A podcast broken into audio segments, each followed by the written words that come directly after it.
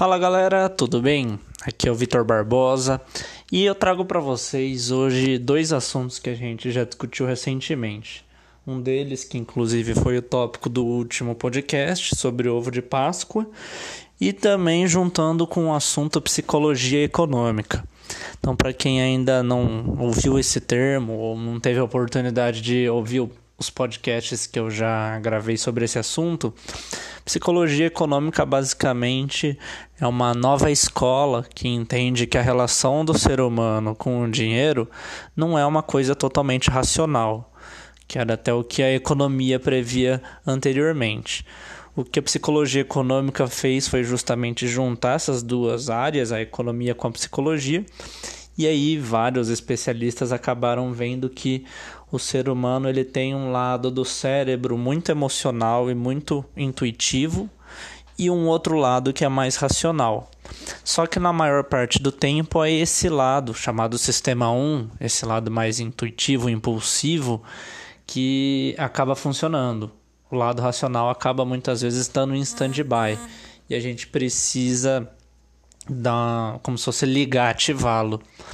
E eu já comentei em alguns outros podcasts com vocês como isso acaba impactando na hora de fazer as compras, de como os estabelecimentos se aproveitam disso e de como é, o consumidor ele pode estar tá caindo em algumas armadilhas.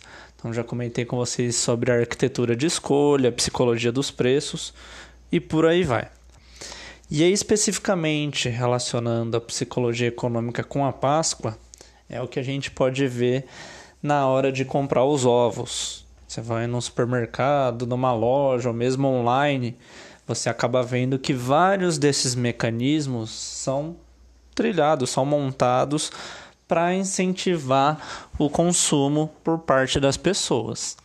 E eu acho que a gente pode pensar em alguns desses tópicos, né? O primeiro deles é o preço quebrado. Quando a gente vai numa dessas lojas comprar os ovos, é muito raro a gente ver um preço cheio, tipo 50 reais, 100 reais. Geralmente, na maior parte das vezes, a gente vai ver 48,70, 59,90 são os preços quebrados. Isso acaba tendo alguns impactos na hora de da compra. Primeiro deles é como eles são preços quebrados, são mais difíceis de serem lembrados. Então é mais difícil da gente lembrar quanto custava numa outra loja ou até mesmo comparar com quanto esse mesmo produto custava em anos anteriores. Então a gente já perde um, um ponto de referência aí. O segundo ponto é que muitas pessoas arredondam os números para o que vem antes da vírgula. Então, por exemplo, um ovo que está divulgado como R$ 38,90, vários experimentos mostram que muita gente arredonda esse preço para 38 e não para 39 nem para 40. E esses arredondamentos para baixo podem ir formando uma conta na nossa mente que a gente está gastando menos do que, que a gente realmente está gastando. E isso você pode falar, bom, ainda tenho tantos reais para gastar, ou acho que eu gastei menos. E na verdade é o contrário. Outro ponto que acaba aparecendo também no, nessa questão dos ovos é a questão do preço âncora. Então, quem vai em qualquer uma dessas lojas, nos supermercados, repara que existe uma quantidade gigantesca de tipos de ovos, desde tamanhos diferentes, marcas diferentes, modelos recheados, com brinquedos. Então, é, de novo, por conta da psicologia econômica, do funcionamento do cérebro do ser humano, a gente acaba muitas vezes tentando buscar uma referência essa ideia do preço âncora. A gente vai ancorar em algum dos produtos para ir a partir disso comparar e falar se algo está caro ou barato, por exemplo.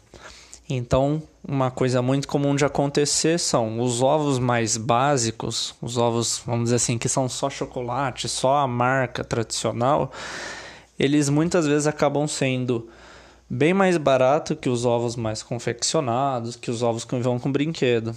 É até comum a gente encontrar um ovo, esse mais tradicional, com um peso muito maior do que o que vem com brinquedo, só que com preço também bem menor.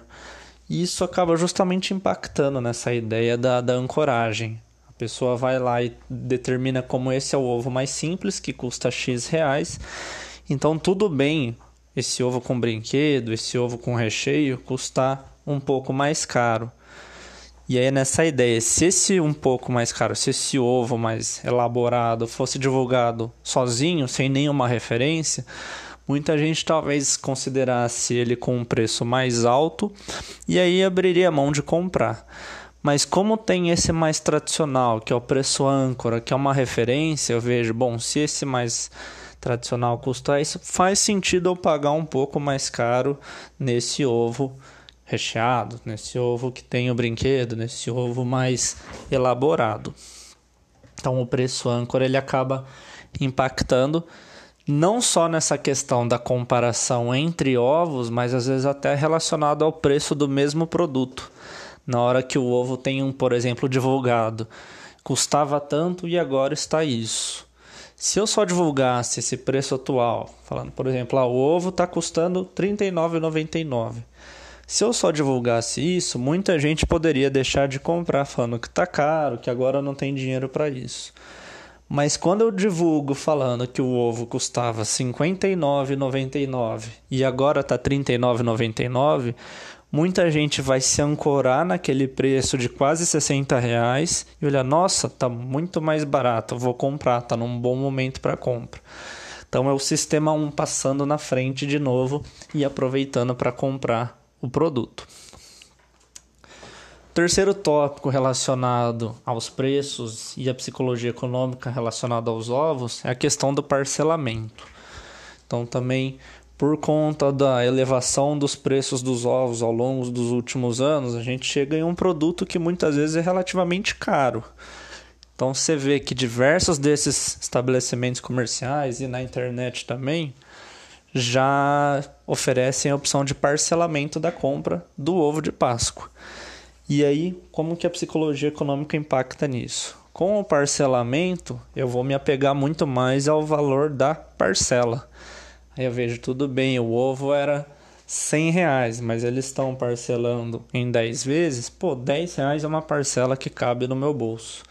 Eu me apego ao valor dessa parcela, às vezes esqueço ou desconsidero que eu vou ter que arcar com essa parcela por um longo tempo que vai se juntar a parcelas de outras compras que eu fiz, às vezes de outras datas.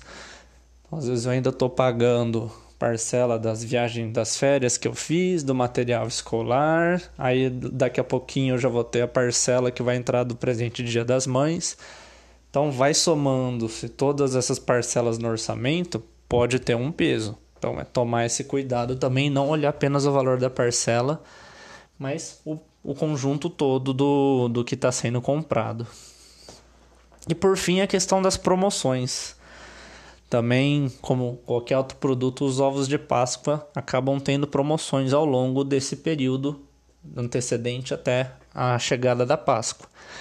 E aí você tem as promoções. Leve dois, é, pague dois, leve três. Então, às vezes, acabam oferecendo isso e de novo, é tomar cuidado. Às vezes eu só ia, só pretendia, só tinha que comprar apenas um único ovo. Mas eu vi essa promoção, resolvi levar dois porque eu vi que eu ganhava um. Mas eu estou gastando, comprando um ovo a mais do que realmente eu precisava. Outra promoção que também é frequente em vários produtos e também está aparecendo nos ovos de Páscoa é a segunda unidade sai por, ou a segunda unidade sai com tanto de desconto nessa mesma ideia que eu falei anteriormente para vocês. Às vezes eu só precisava comprar um, mas a promoção acabou me incentivando a gastar um pouco mais para levar esse segundo. E esses tipos de promoções acabam sendo bem recorrentes. E também, também acaba aparecendo promoções relacionadas a brindes. Então, na compra de 100 reais em ovos, você ganha tal brinde. Na compra de mil reais, você concorre ao sorteio do carro. Então, também, de novo, reforçar. Às vezes eu só ia gastar 50, mas eu vi, pô, se eu gastar mais 50, eu vou ganhar o brinde lá. Então, naquela ideia, as promoções elas podem ser positivas, podem trazer vantagens para o consumidor, mas é importante ter um orçamento, é importante ter um planejamento. Então, antes de sair comprando, antes de qualquer coisa, primeiro ponto é levanta quanto de dinheiro você tem disponível para gastar com isso. Qual é o seu orçamento para a Páscoa? Considerando que muita gente viaja, considerando que muita gente faz um almoço, um churrasco, então lembre-se que não é só essa compra dos ovos, tem tudo isso. Então, levante esse orçamento. Segundo ponto desse orçamento é: bom, tendo X reais destinado aos ovos, eu quero presentear tais pessoas. Então, faça a relação e aí divida qual que é o valor de ovo que você vai dar para cada um. E aí sim você pode sair para as lojas, ver online mas antes já de fazer a compra direto, compare, aproveite esses sites online que tem preço, veja mais de um estabelecimento para comprar numa loja que esteja com preço bom, esteja com uma promoção, esteja com alguma condição especial. E aí sim aproveitar para fazer a compra de algo que não é só um chocolate, né? Algo que acaba sendo um presente, tem um valor simbólico.